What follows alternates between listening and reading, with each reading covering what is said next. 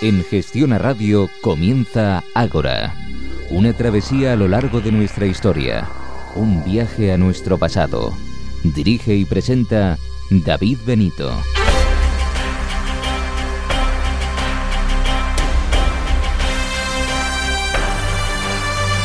Buenas noches y bienvenidos a una nueva edición de Ágora. Bienvenidos a su cita con la historia.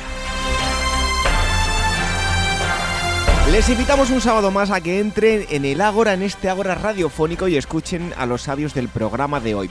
Los contenidos son los siguientes. Viajaremos hasta Egipto y tendrán la oportunidad de conocer qué sabían de medicina los egipcios. Bastante más, por cierto, de lo que podemos llegar a pensar. Miguel Ángel Pertierra, que es médico, nos hablará de este asunto. También tendremos la oportunidad de acercarles una exposición que acaba de inaugurarse en Palencia sobre la Edad Media y los príncipes de Asturias. Otro de los temas será hablar con el autor de un curioso libro, Historia de España contada para mis nietos.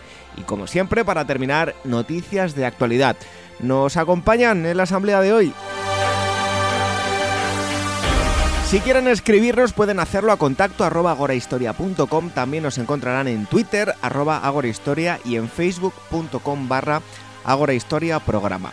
Y ha llegado el momento de decir los ganadores de varios sorteos que teníamos pendientes.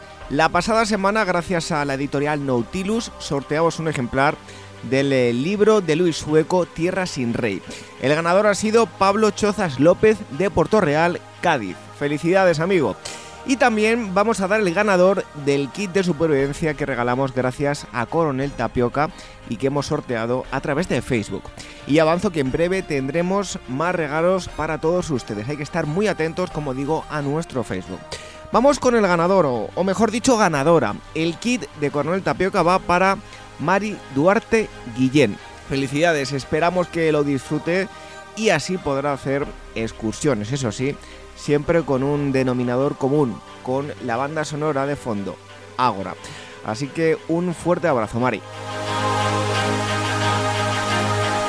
Otra cosa más antes de comenzar, queremos pedirles sus votos y les explico para qué. Como sabrán algunos de ustedes, este programa tiene un blog en el periódico digital que.es. Cada semana vamos subiendo entrevistas curiosas en relación siempre con la historia. El caso es que nuestro blog participa en el concurso de blogs de 20 minutos y nos gustaría que nos apoyasen con sus votos. Si entran en nuestra página web en www.agorahistoria.com verán que hay un enlace para votarnos. Todo lo que tienen que hacer es registrarse y luego votar. Es muy sencillo. Y también en Facebook tienen enlaces en nuestro muro de cómo votarnos. Les agradecemos de antemano su apoyo, así que muchísimas gracias. El equipo del programa Jorge Roldán en la producción, en la redacción Gema García Ruiz Pérez y los controles Daniel Núñez y Fernando de la Fuente. Reciba los saludos de David Benito. ¡Comenzamos!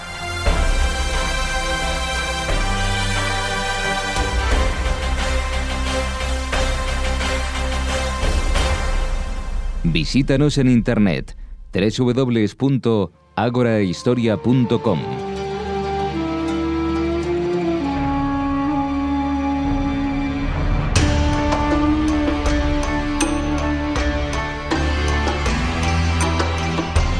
Y es el momento de tratar un tema interesantísimo en el Ágora de hoy, en esta asamblea. En los siguientes minutos viajaremos muchos años atrás y tendrán la oportunidad de comprobar que poco tenía que envidiar, salvando las distancias y las épocas, la medicina del antiguo Egipto a la medicina actual. Se darán cuenta de los grandes conocimientos que estas gentes tenían sobre el funcionamiento del cuerpo humano. Y para hablarnos de todo esto tenemos al doctor Miguel Ángel Pertierra, que ha licenciado en medicina y cirugía, doctor en medicina y cirugía y especialista en eh, otorrino-laringología. Además de todo esto que acabo de citar, es un buen amigo del programa. Muchos le conocerán por su programa de radio La Rueda del Misterio, también por sus artículos. Y hoy está en Ágora para hablarnos de algo muy tangible.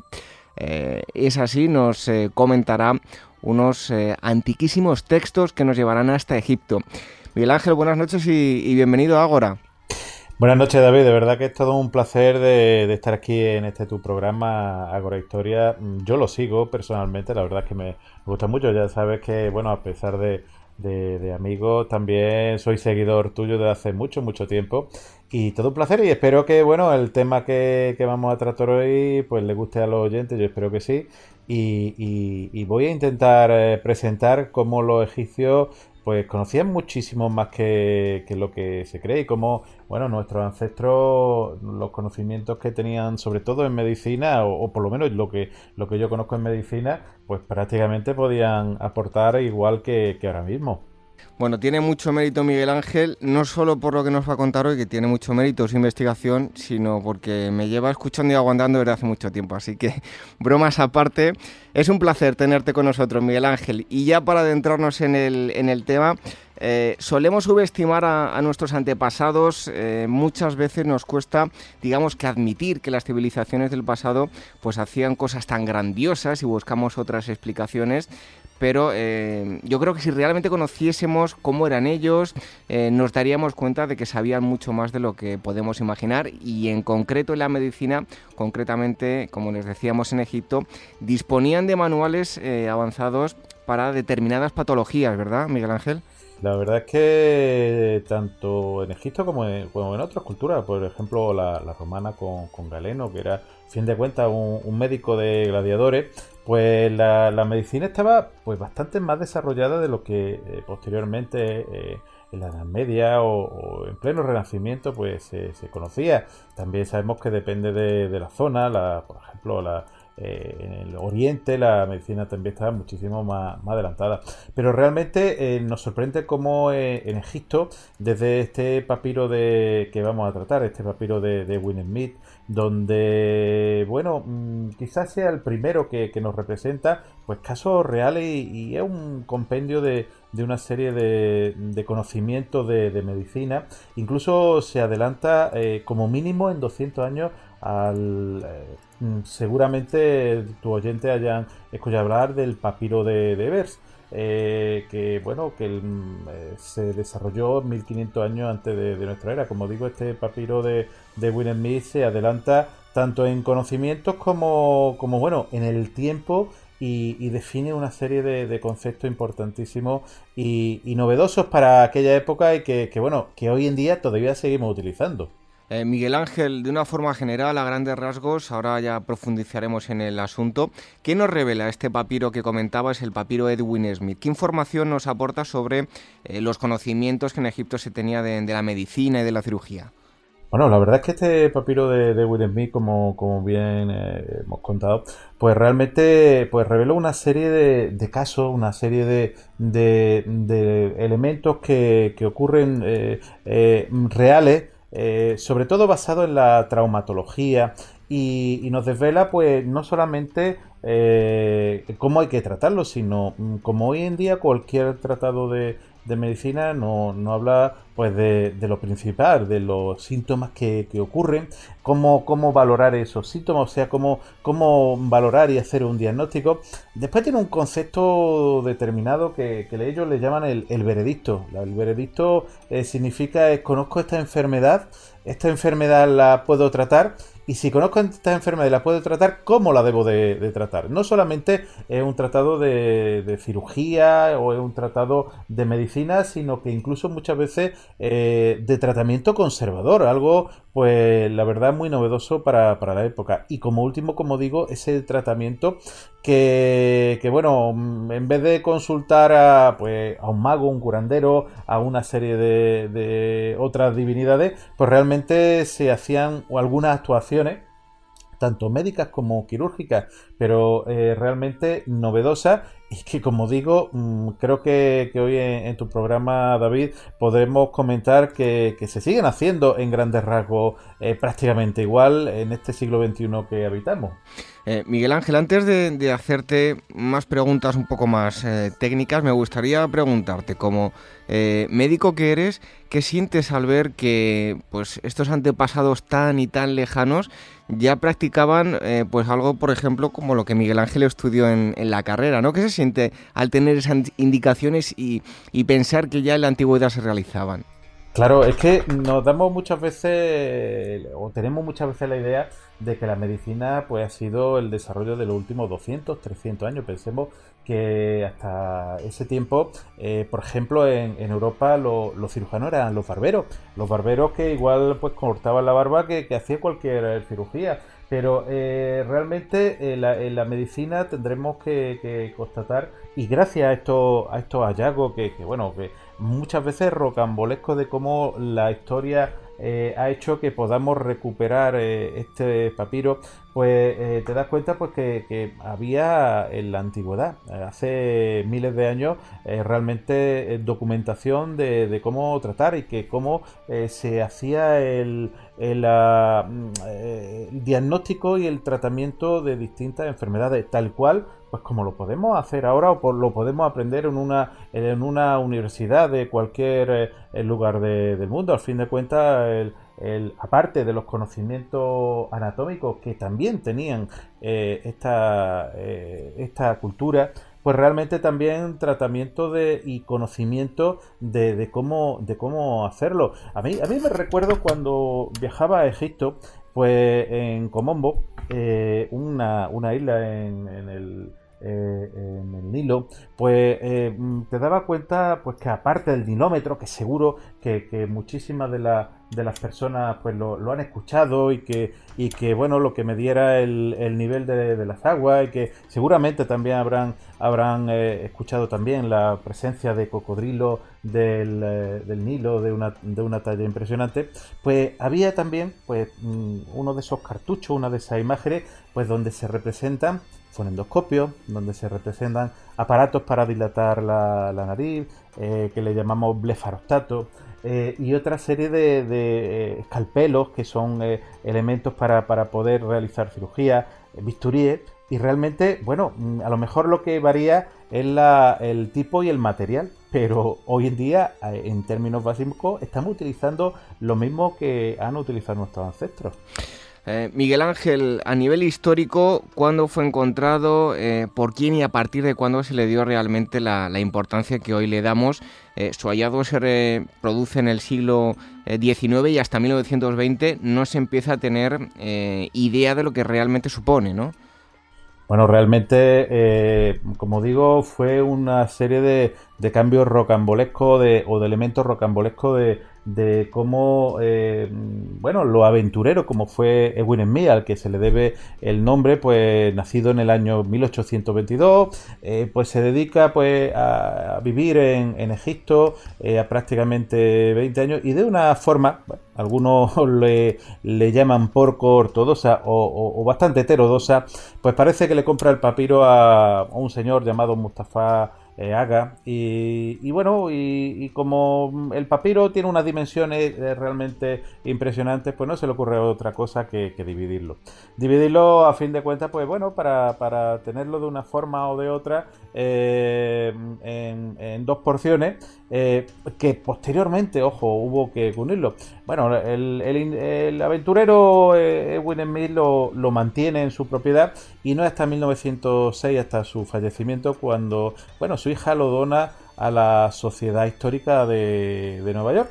Pero bueno, mm, eh, realmente después eh, el director de, del Instituto de Estudios Orientales de la Universidad de Chicago, eh, James Henry Breasted, en 1920, pues es responsable mm, pues de la del estudio, de realizar trabajos impresionantes sobre eh, bueno, mm, el conocimiento y, el descifrar estos, estos textos, que a fin de cuentas, a, pesar de que se donó a esa Sociedad Histórica de Nueva York, pues como ocurren también muchos elementos, en 1938 acaba en la Academia de Medicina de Nueva York, donde se puede observar pues esos cuatro metros y pico de, de papiro dentro de la cronología de Egipto, ¿dónde debemos eh, encuadrarlo? Eh, parece ser que, bueno, dataciones eh, lo, podrían realizar sobre el siglo XVII a.C., o sea, estaríamos hablando pues de 3.500, incluso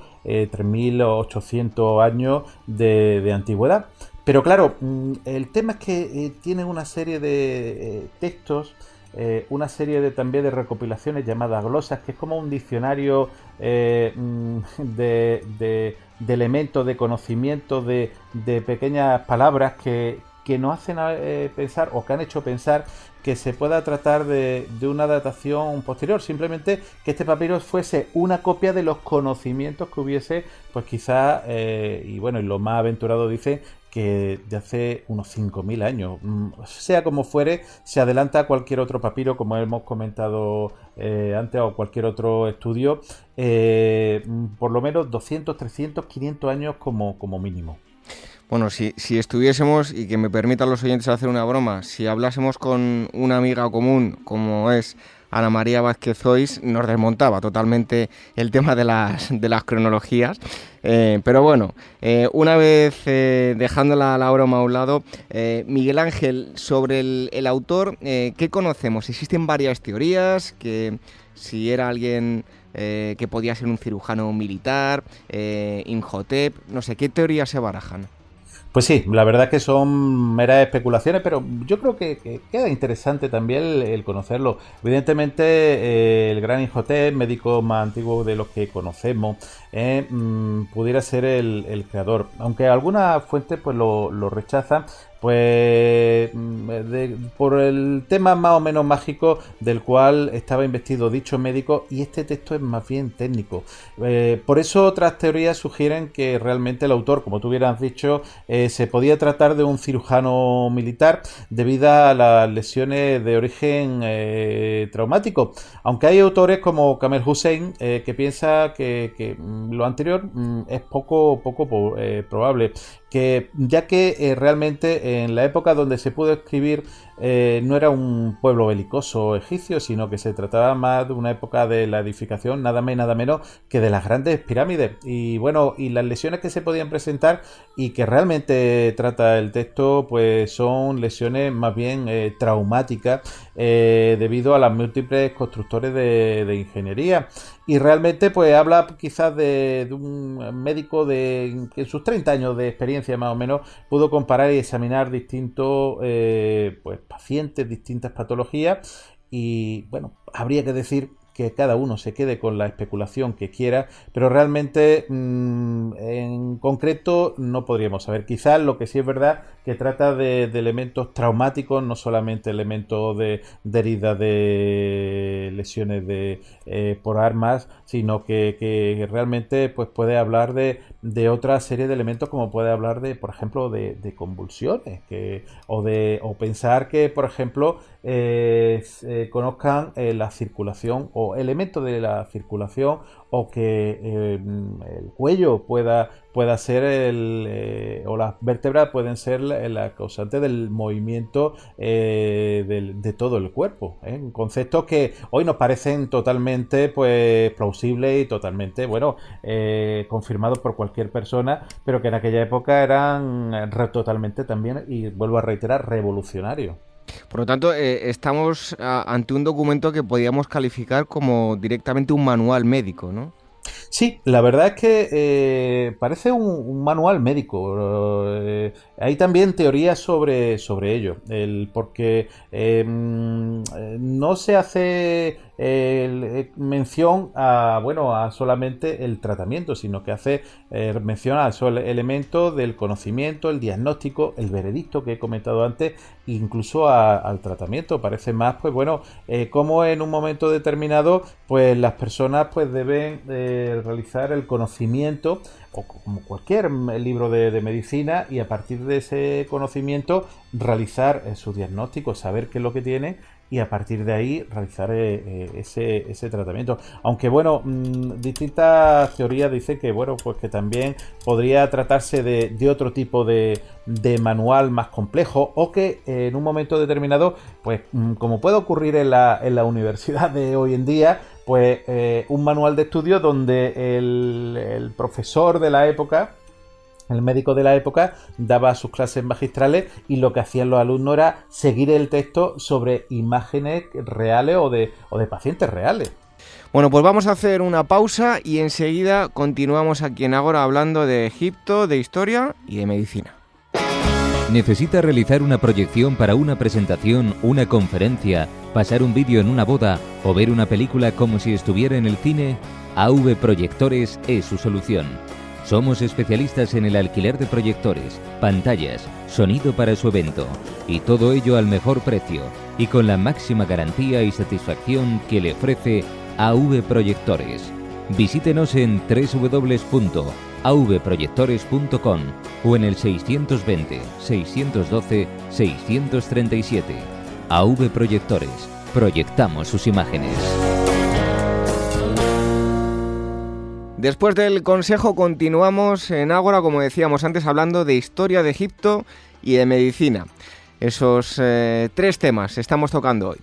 Eh, Miguel Ángel, ¿cuáles son esos ítems que nos vamos a encontrar en el, en el papiro? Pues como son instrucciones, observaciones, no sé, ¿qué es lo que vamos a encontrarnos en el papiro?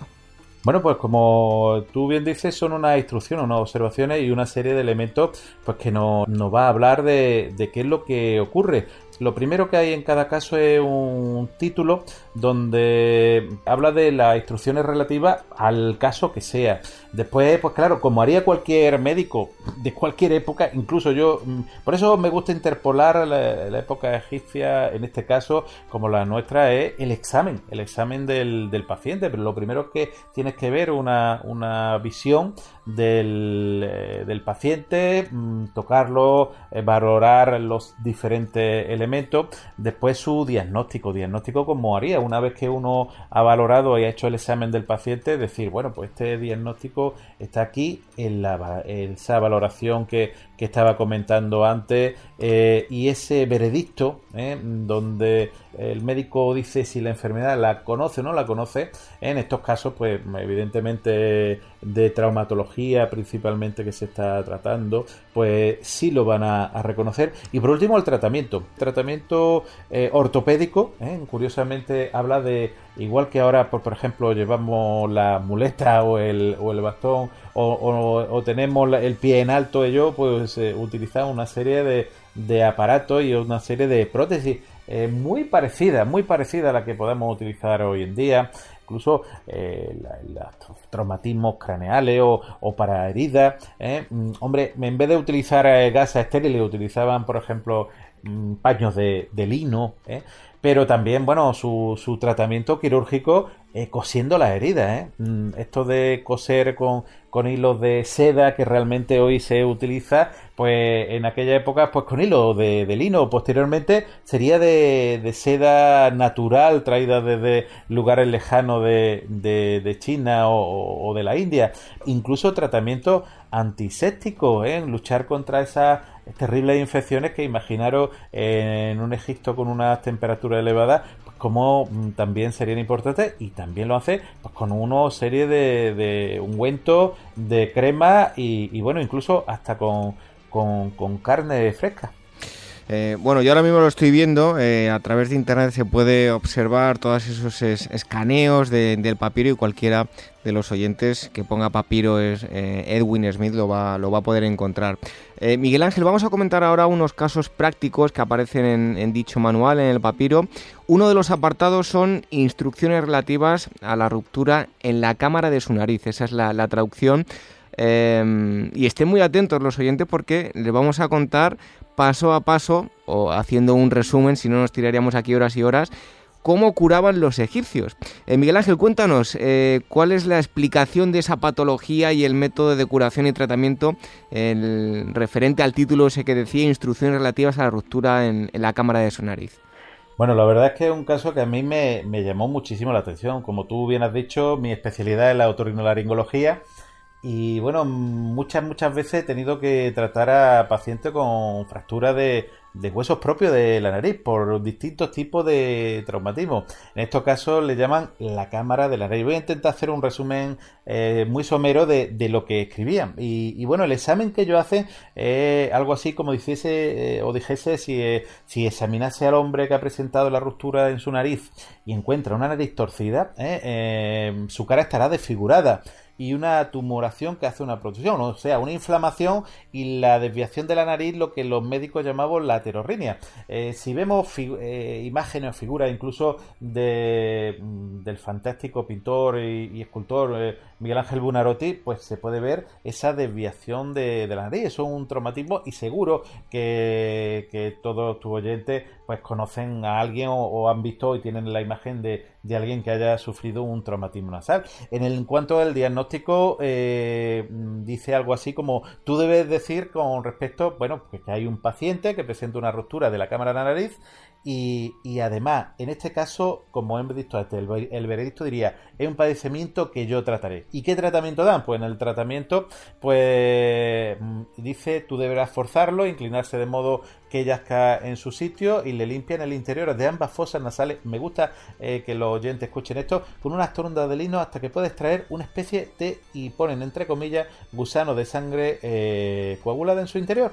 Eh, y después enseguida colocar tapones de lino en su interior, llenos de grasa y pues, las dos fosas nasales. Bueno, realmente esto es lo que hacían y, y hablaban, pues lo que hablábamos de los glosarios, por eso se piensa que que, son eh, más antiguos. La ruptura de la cámara nariz significa en el glosario es que mm, la nariz presenta una, lesión y que tiene que estar en línea eh, de la zona de la, de la parte anterior posterior con las cejas. Si está torcida hacia un lado y a otro, como dice el glosario, punto B, que le diría pues que la nariz estaría desfigurada. ¿eh?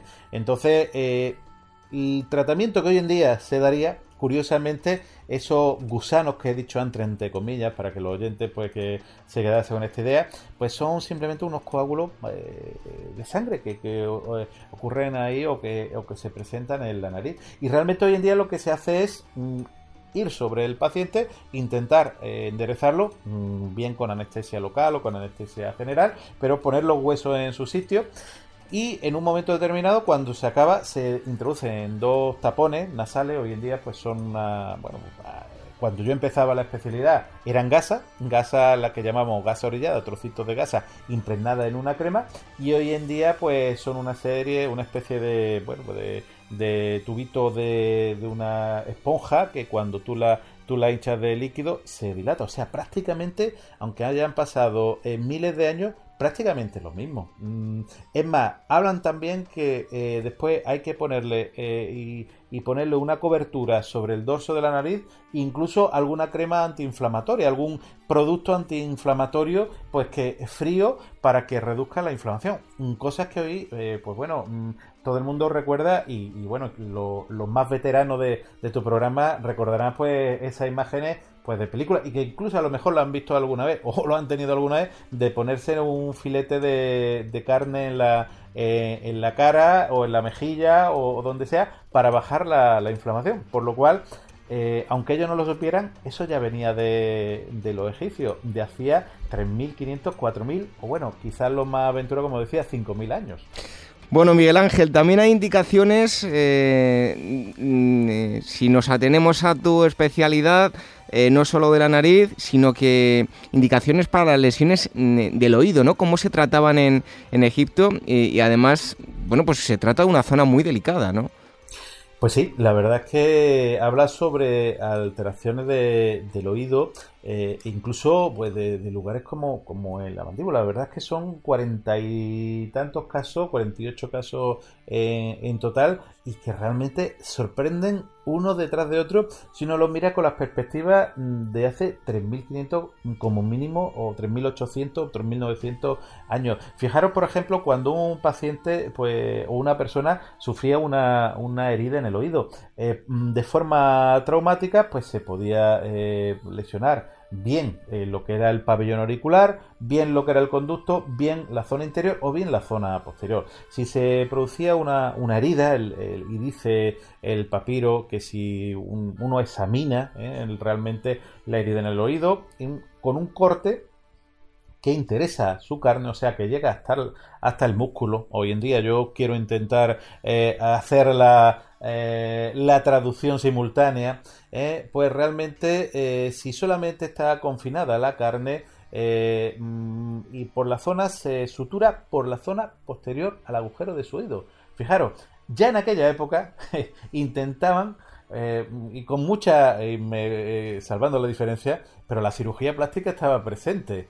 ¿Por qué por detrás del agujero del oído? Porque si se sutura por el delante, primero se va a, ver esa cirugía, pero por delante del oído también pasa un nervio muy importante, que es el nervio facial, el que da movimiento a la musculatura de, de la cara y se podía en un momento determinado pinzar o punzar o lesionar, por lo cual era muchísimo más interesante el, eh, o muchísimo más importante el hacer este eh, tratamiento quirúrgico posterior. Pero después en el diagnóstico mm, eh, habla así de que debe de decidir el, médico que presenta una herida en el oído, un cortador de la carne y es un, un padecimiento que literalmente dice yo trataré, o sea que el veredicto es que lo va a tratar. Y realmente dice que encontrase esa herida, que se haga una sutura eh, que no se haga muy fuerte, que si se queda floja eh, en un momento se suture un labio con el otro de la herida tal cual lo haríamos hoy en día. Cuando se hay una, herida de cualquier tipo, se forman dos cubiertas o dos regiones distintas y lo que hay que, que unirlas. Pero es que lo más curioso, eh, y a mí me llama la atención porque se sigue haciendo hoy en día igual, es que dice que hay que colocar eh, rollos rígidos de lino para almohadillar el dorso y la cara anterior del oído y después tratarlo con grasa, miel cada día hasta que se recupere. ¿Por qué el, almohadillarlo? Porque se producen hematomas. Si se dejan, si no se comprime un poquito, eh, eh, realmente la musculatura, tanto de la zona anterior, el pabellón auricular o la zona posterior, el músculo que, tenemos aquí de, todo detrás de, la oreja, que es el músculo temporal, produce unos grandes hematomas y podía, producir incluso lesiones importantes.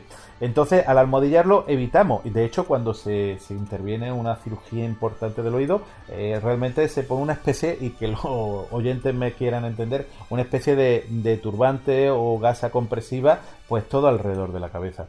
¿Por qué se utiliza grasa, miel y, esa gasa se le cada día hasta que se recupere? Porque tanto la grasa puede hacer efecto eh, hidratante, la miel incluso efecto antiinflamatorio y la gasa se debe curar todos los días para que no se infecte. Fijaros, fijaros ya aquí en esta época, pues cómo mm, el tema de la infección le obsesionaba y cómo en un momento determinado la sepsis eh, era podía estar presente y la asesia, que es la el tener la herida limpia, el que no se infectase, era muy muy importante. Eh, Miguel Ángel, como médico que eres, eh, nos has contado dos casos, hay muchos casos en este papiro. ¿Cuál de, los casos o, cuál de, algún detalle de los casos te ha parecido más interesante, tanto por el tratamiento como por la, evaluación o el conocimiento de la medicina de los egipcios? Pues mira, hay varios casos, eh, yo quería tratar sucintamente pues dos de ellos. Por ejemplo, la, la de, la mandíbula, como en un momento determinado mm, mm, conocen eh, cuando, bueno, mm, eh, la mandíbula se sostiene sobre dos lugares que son la, la apófisis eh, o, lo, eh, una serie de, de, cartílagos pues que, hacen que si en un momento determinado salen de ese, esos cartílagos y salen de esos ligamentos pues la mandíbula no se pueda cerrar. Pues eh, se le atribuía pues a Caleno o, a Hipócrates incluso en épocas posteriores pues lo que es la, el cierre o, la maniobra de la mandíbula. De hecho, hoy en día, pues en algunos tratados, esa maniobra de, cierre de la mandíbula, de, para poder encajar la mandíbula, se le, se le aplica a Hipócrates. Pues resulta que ya en el papiro de Burenby viene perfectamente detallada, mm, punto por punto, cómo hay que hacer esa eh, cirugía eh, o, esa, o esa maniobra eh, de, de, que la mandíbula entre en su lugar, se acabe esa luxación de la mandíbula. Y otro caso que me ha llamado muchísimo la atención también es la herida a nivel cervical, como mm, conocen elementos como el, la meningitis o el meningismo. El meningismo es una inflamación de toda la, la, zona eh, cervical, como la contractura cervical que se produce y cómo ellos eh, tratan y luchan para, para que eso no, no, ocurra y en un momento determinado lo resuelven de una forma mm, pues mm, como a, a base de, ungüento, a base de, de sustancias, incluso como he comentado antes, a base de cambiar todos los días eh, trozos de, carne fresca que sirvan de antiinflamatorio y que regulen. Por lo cual, a mí lo que me llama más la atención es el conocimiento profundo de la anatomía y de la funcionalidad de muchos elementos de todo el organismo. Por lo tanto, ¿podría esto indicarnos que este era simplemente un manual, este papiro del que hablamos, y que el conocimiento que tenían de la medicina era mucho mayor, más incluso de lo que podemos imaginar?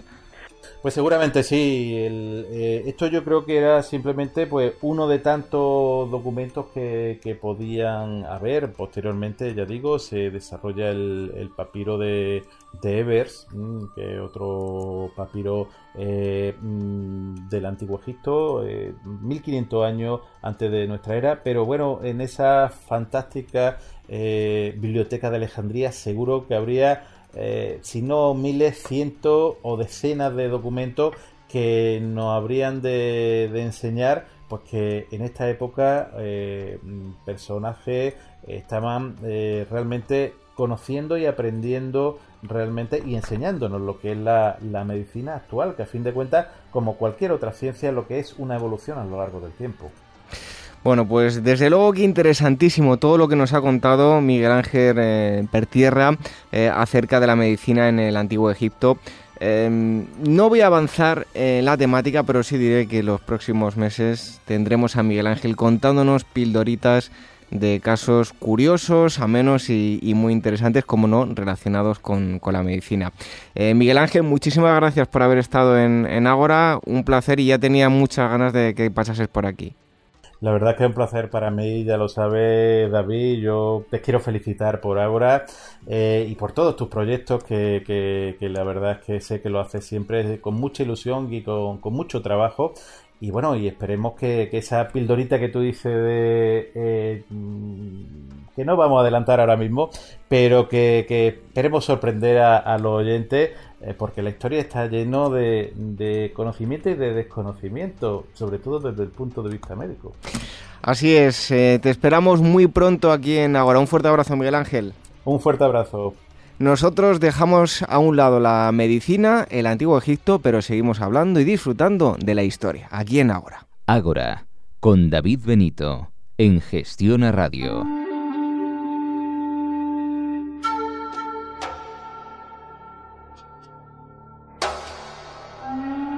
Continuamos hablándoles de historia en Ágora. En los próximos minutos les vamos a invitar a que visiten Palencia. El pasado 5 de febrero se inauguró la exposición Palencia y su esplendor medieval a propósito de los primeros eh, príncipes de Asturias y su boda en la ciudad de Palencia. Podrá visitarse hasta el 9 de marzo. Y para hablarnos de todo este asunto tenemos a Rafael Martínez, que es jefe de Servicios de Cultura de la Diputación de Palencia. Eh, Rafael Martínez, buenas noches y, y bienvenido a Ágora. Hola, muy buenas noches. Eh, Rafael, lo primero de todo, eh, ¿cómo y cuándo nace el título de Príncipes de Asturias? Bueno, la, exposición realmente se titula eh, Palencia y su esplendor medieval, mm, es a propósito del enlace de los primeros príncipes de Asturias.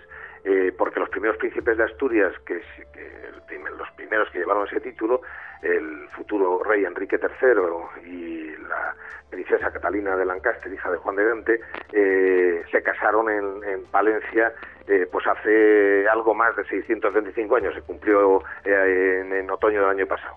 Rafael, ¿por qué el príncipe de Asturias? ¿Por qué el nacimiento de, ese título? Bueno, pues porque cuando mm, por fin el Tratado de Bayona pone, pone fin a la guerra entre ingleses y y el, rey eh, Juan, eh, Juan I, mm, mm, eh, se decide que se casen los hijos del pretendiente, el duque de Gante, casado con una nieta de Pedro el Cruel, y, y Enrique, el hijo del rey Juan. Entonces, claro, se encuentran con que en España, en Castilla, hay títulos, condes, marqueses, etcétera, ¿Y, qué va a ser la, la, la, señora que viene de Inglaterra?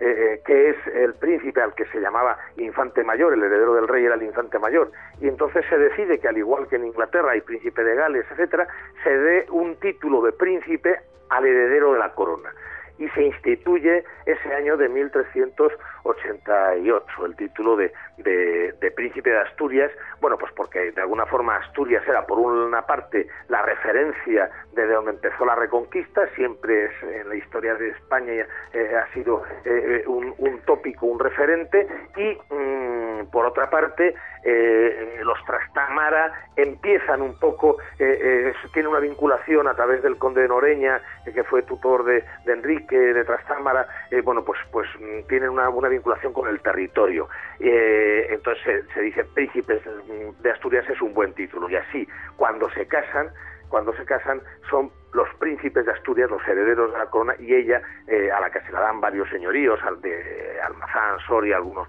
algunas ciudades de Castilla, eh, es eh, princesa de Asturias y por consiguiente tiene un título mayor que el de cualquier noble del reino. ¿Por qué fue Palencia de alguna forma la ciudad elegida para el enlace de los primeros príncipes de Asturias? Bueno, la expansión la, expansión de la guerra muy desigual desde el desembarco de Juan de Gante en Coruña eh, con alianzas con los con los ingleses con los portugueses puesto que su hija eh, Felipa estaba casada con el rey Juan I de Portugal, bueno, pues hacen que, la extensión, mm, las correrías, digamos, del, del pretendiente eh, eh, se extiendan desde se extiendan desde, desde Galicia, eh, tuvo una especie de capital del reino norense y entre en tierras de, de León y Castilla. En, el año 1387 hay un hecho de armas que se necesita que, que, la gente de Palencia vaya a socorrer a la villa de Valderas en León y, aprovechando mm, su, su, la salida de los hombres de armas, eh, eh, el pretendiente, las tropas del pretendiente del duque de Lancaster sitian la ciudad de Palencia eh, que la ciudad de Palencia, pero no pueden tomarla merced a la defensa que, hicieron, eh, bueno, pues sobre todo las mujeres que quedaban en la ciudad junto con los niños, los mayores, etcétera. Mm, un poco en reconocimiento de esto y de que era una villa bien abastecida, el rey convocó cortes para hacer las bodas el año 1388 en Palencia, bueno, también digamos significándola un poco por por el, el, hecho de armas que había habido. De hecho, a la mujer palentina la concedió el derecho, lo que se conoce como derecho de tocas, es decir, el poder llevar una banda dorada sobre su vestido, eh, algo que solo podían llevar los caballeros de la orden de la banda. Y por haber tenido, eh, digamos, una, un comportamiento eh, militar valeroso como, como los caballeros de esa orden militar, se les concedió ese privilegio. Bueno, ya centrándonos en la exposición de, Palencia y su esplendor medieval, ¿qué se van a encontrar aquellos que, vayan a visitarla? Bueno, es una exposición que pretende eh, eh, hablar un poco de estos hechos, refrescar la memoria a los palentinos y a todos los que nos visiten de esto, ¿no? O sea, mm, a base de unos paneles didácticos, unos con texto, otros con grabados y fotografías y algunos documentos originales de la época de la reina y del rey, algunos firmados por ellos, eh, más dos eh, esculturas de la Catedral de Palencia, eh, que son de las pocas piezas que quedan en la catedral de la época en la que se casaron una Virgen y un San Miguel. La Virgen seguramente es una Virgen que pudo perfectamente ser vista por ellos. Bueno, y lo más importante de todo, que no lo hemos dicho, ¿dónde tienen que dirigirse? ¿Dónde se va a realizar la, exposición? Y bueno, ¿dónde también pueden dirigirse de, a través de Internet para, obtener información? Bueno, pues la, la, exposición está montada en la sala de exposiciones del Centro Cultural Provincial, en el centro de Palencia, en la plaza de Abilio Calderón. Es una de las dependencias de la Diputación Provincial eh, muy cómodo porque tiene debajo un aparcamiento incluso y, para solicitar información de internet lo mejor es visitar la página de la Diputación de Palencia www.diputaciondepalencia.es donde puede obtener información sobre eh, la exposición o sobre cualquiera de los recursos culturales o turísticos de la provincia. Bueno, pues ya lo han escuchado. Hasta el 9 de marzo tienen para visitar esta exposición eh, Palencia y su esplendor medieval. Hemos estado hablando con Rafael Martínez, que es jefe de Servicios de Cultura de la Diputación de Palencia. Muchísimas gracias por, por haber estado en Ágora con nosotros. Gracias a vosotros. Nosotros eh, continuamos aquí, cambiamos de época, pero seguimos en Ágora, disfrutando con la historia. Visítanos en internet www.agorahistoria.com.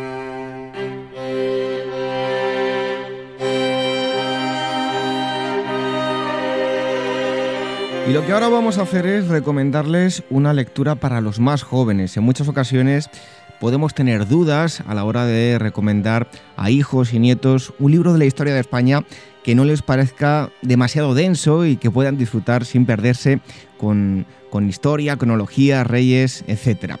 Eso es precisamente lo que ha hecho nuestro próximo invitado, Antonio Velasco Garrido. Él es graduado en la Escuela de Altos Estudios Mercantiles de La Coruña y licenciado en Derecho por la Universidad Central de Barcelona. Recientemente ha publicado Historia de España escrita para mis nietos de la editorial Cuadernos del Laberinto.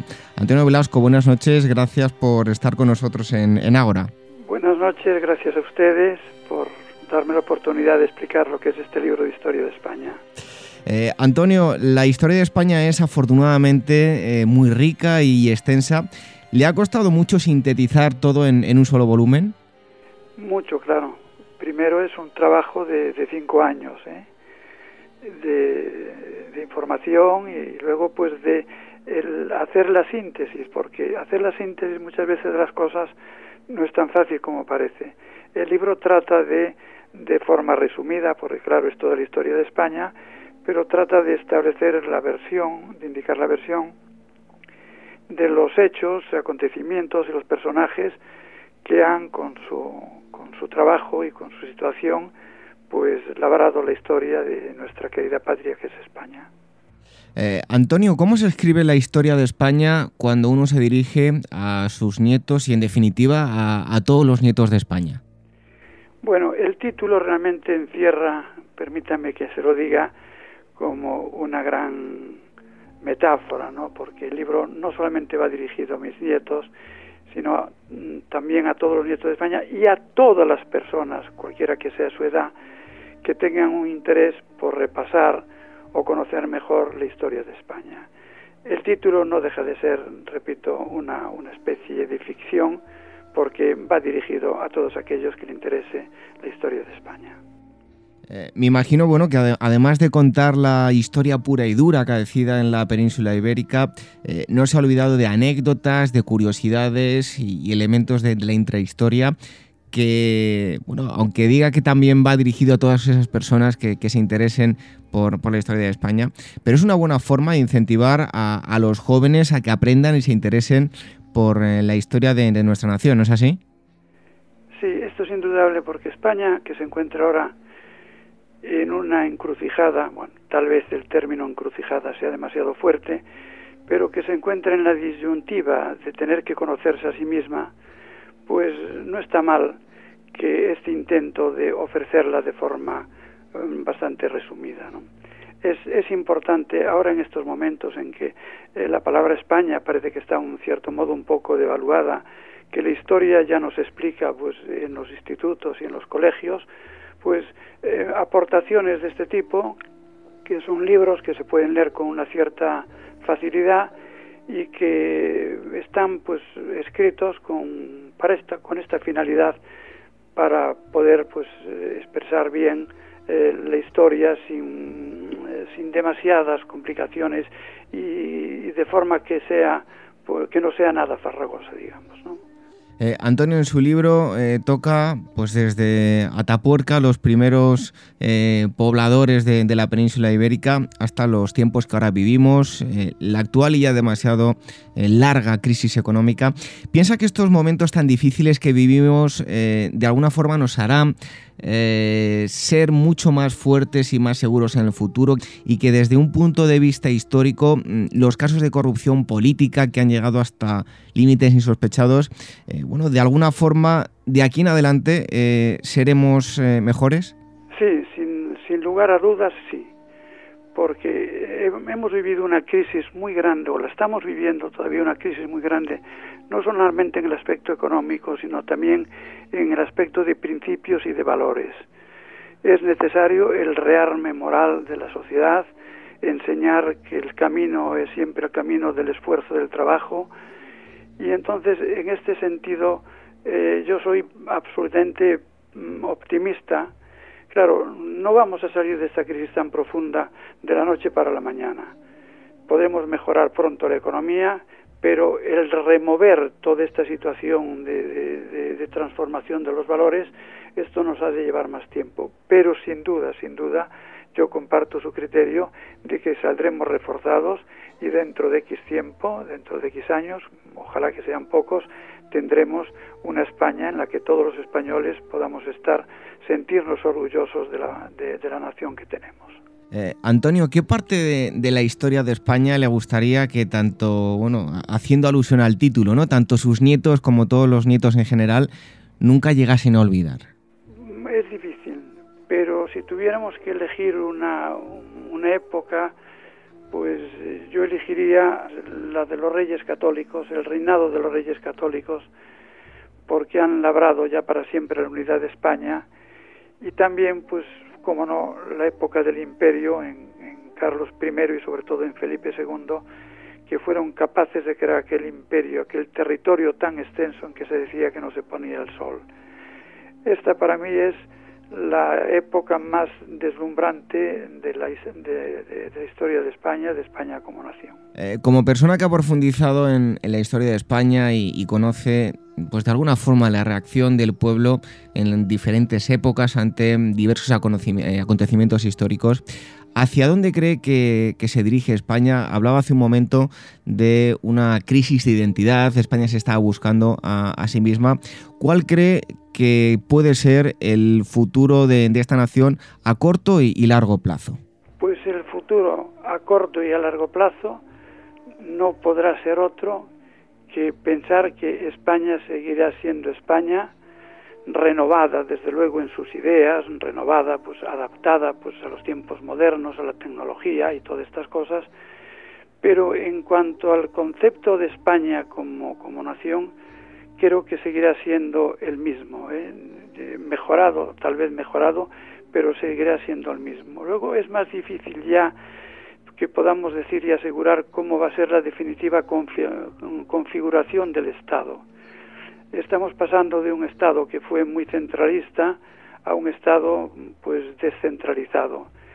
Y quizá pues sea también el momento de eh, establecer ya las bases del futuro para saber hasta dónde queremos que llegue la descentralización, hasta dónde queremos que las autonomías pues sigan funcionando exactamente como está ahora, sino que por el contrario pues exista ya pues, un, perfectamente planificados a corto y a medio plazo, cuáles van a ser las transferencias que ceda el Estado y, todo esto en general, ¿no? Pero posiblemente mantengamos, porque esto es bueno, un Estado descentralizado, porque presenta la ventaja siempre de acercar la administración a los administrados, pero hay que regular con mucho detalle y, ojalá que con acierto, pues la misión y la función de las autonomías en el futuro. Bueno, pues agradecemos eh, muchísimo a Antonio Velasco Garrido que nos ha atendido desde eh, Barcelona. Es el autor del libro eh, Historia de España escrita para mis nietos de la editorial Cuadernos del Laberinto. un fuerte abrazo y muchísimas gracias por haber estado en, en Agora. muchas gracias a ustedes y a todos los oyentes un fuerte abrazo. Nosotros continuamos aquí y enseguida vamos con las noticias en Agora. Ágora, con David Benito, en Gestión a Radio.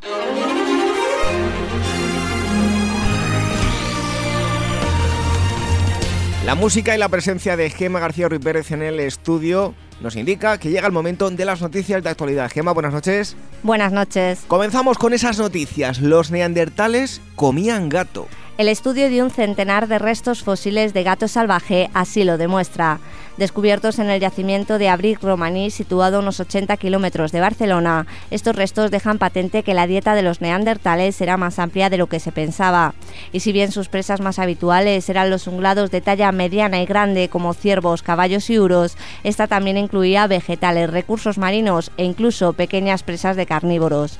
Así, un reciente estudio del Instituto Catalán de Paleontología Humana y Evolución Social publicado en Quaternaria Internacional concluye que hace 55.000 años un pequeño grupo de individuos se dio un verdadero festín con estos ejemplares.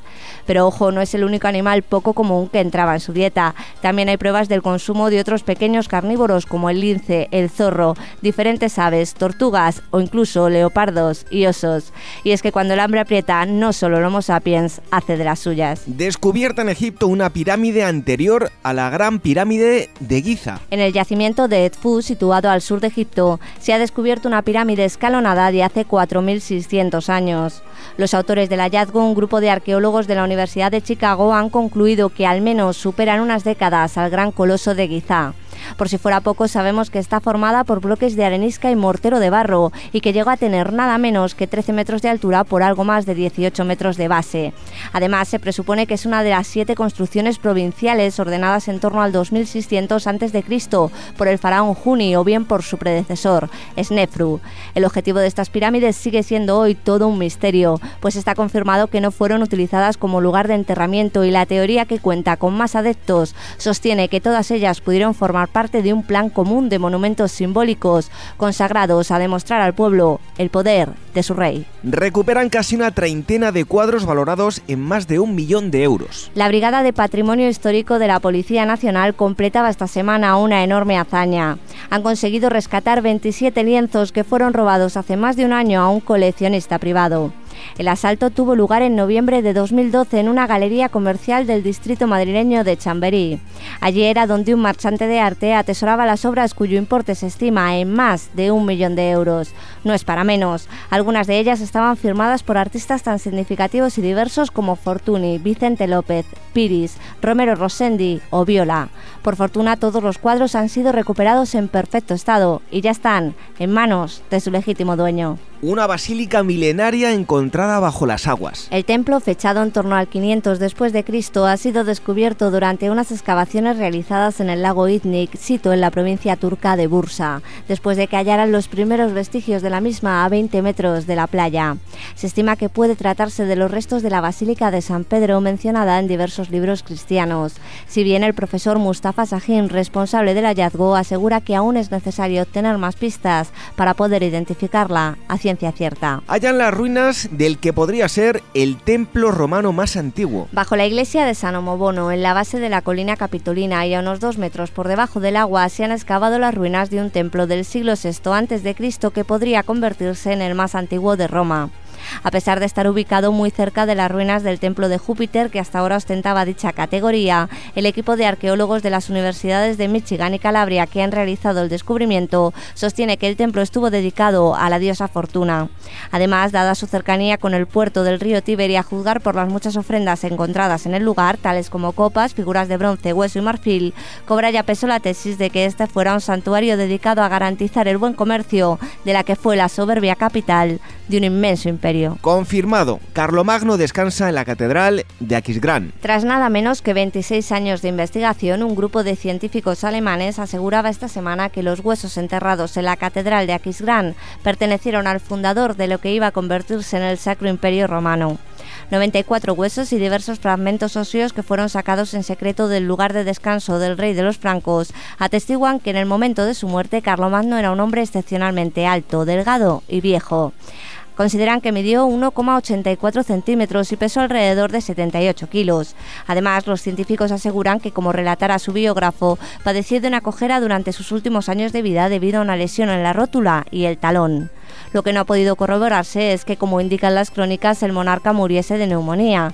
Y es que no debe ser en absoluto fácil encontrar una pista solidaria de la salud del difunto en un esqueleto donde buena parte de sus huesos fueron regalados como reliquias. Interesantísimas, como siempre, las noticias de actualidad con Gema García Ruiz Pérez. Buenas noches. Muy buenas noches y hasta la semana que viene. Hasta la semana que viene, enseguida, la despedida. Ágora, donde la historia es la verdadera protagonista, con David Benito, en Gestión a Radio. Terminamos, damos por concluida esta asamblea número 28 y nos ponemos en marcha ya mismo para la siguiente. Como siempre, intentando ofrecerles temas que sean de su interés. Y vuelvo a recordarles que les pedimos que nos den su apoyo dándonos votos para nuestro blog que tenemos en el diario digital que.es eh, que está en el concurso de blogs de 20 minutos. Es muy fácil, tan solo tienen que registrarse y darnos el, voto. Pueden hacerlo mediante el enlace que hay en nuestra página web www.agorahistoria.com y también a través de nuestro muro de Facebook. Muchísimas gracias. Nos encontrarán durante la semana, precisamente, lo decía, en facebook.com barra agorahistoria programa, en twitter arroba agorahistoria y en nuestra web, que ahí podrán encontrar todos los programas ya emitidos anteriormente. Tenemos una nueva cita el próximo sábado, como siempre de 22 a 23 horas en la sintonía de Gestión a Radio. También pueden escuchar el programa repetido los domingos de 3 a 4 de la tarde. Y no se marchen, sigan aquí con nosotros. Llega Venceslao Pérez y el Museo del Disco. Está aquí ya con nosotros en el estudio. Sinónimo siempre de buena música. Hoy me despido con una frase del escritor estadounidense Henry Miller. Dice así, vivir sus deseos, agotarlos en vida, es el destino de toda existencia. Buenas noches, hasta la próxima semana. Sean felices.